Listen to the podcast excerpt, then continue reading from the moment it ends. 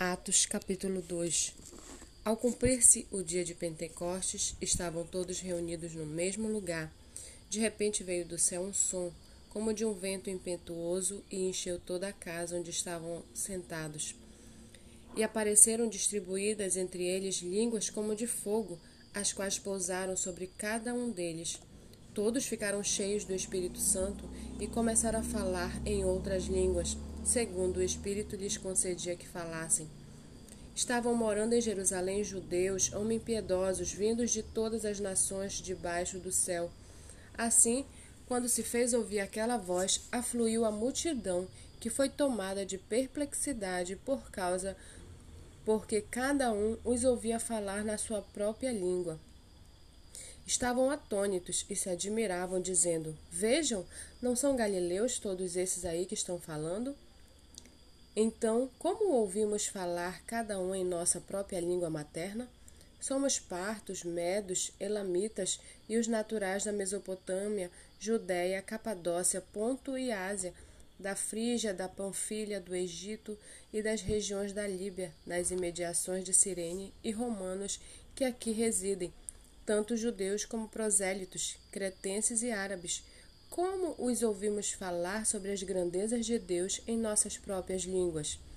Todos, atônitos e perplexos, perguntavam uns aos outros: O que será que isso quer dizer?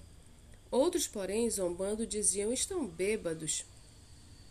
Então Pedro se levantou, junto com os doze, e, erguendo a voz, dirigiu-se à multidão nestes termos: Homens da Judéia e todos vocês que moram em Jerusalém, Tomem conhecimento disto e prestem atenção no que eu vou dizer. Estes homens não estão bêbados como vocês estão pensando, porque são apenas nove horas da manhã. Mas o que está acontecendo é o que foi dito por meio do profeta Joel. E acontecerá nos últimos dias, diz Deus, derramarei o meu espírito sobre toda a humanidade. Os filhos e as filhas de vocês profetizarão, os seus jovens terão visões e os seus velhos sonharão até sobre os meus servos e sobre as minhas servas derramarei o meu espírito naqueles dias e profetizarão. Mostrarei prodígios em cima no céu e sinais embaixo na terra: sangue, fogo e nuvens de fumaça. O sol se transformará em trevas e a lua em sangue, antes que venha o grande e glorioso dia do Senhor. E acontecerá que todo aquele que invocar o nome do Senhor será salvo. Israelitas, Escutem o que vou dizer. Jesus, o Nazareno, homem aprovado por Deus diante de vocês com milagres, prodígios e sinais, os quais o próprio Deus realizou entre vocês por meio dele, como vocês mesmos sabem. A este, conforme o plano determinado e a presciência de Deus, vocês mataram, crucificando-o por meio de homens maus. Porém, Deus o ressuscitou, livrando-o da agonia da morte, porque não era possível que fosse retido por ela porque Davi fala a respeito dele, dizendo: Eu sempre via o Senhor diante de mim, porque ele está à minha direita, para que eu não seja abalado. Por isso, o meu coração se alegra e a minha língua exulta. Além disto, também a minha própria carne repousará em esperança, porque não deixarás a minha alma na morte, nem permitirás que o teu santo veja a corrupção. Fizeste-me conhecer os caminhos da vida e me encherás de alegria na tua presença. Irmãos, permitam-me falar-lhes claramente a respeito do patriarca Davi. Ele morreu e foi sepultado, e o seu túmulo permanece entre nós até hoje.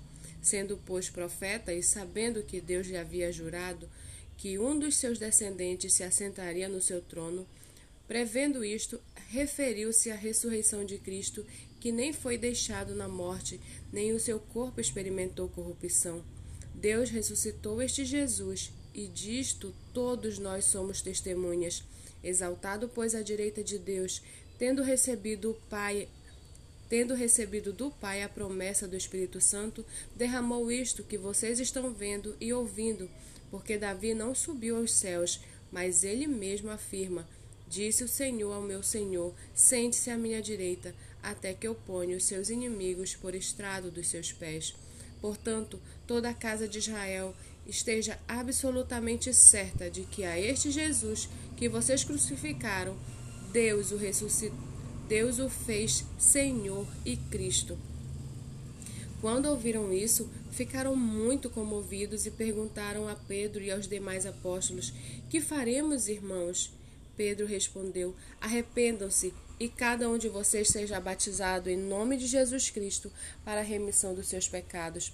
E vocês receberão o dom do Espírito Santo, porque a promessa é para vocês e para os seus filhos e para todos os que ainda estão longe, e isto é, para todos aqueles que o Senhor nosso Deus chamar.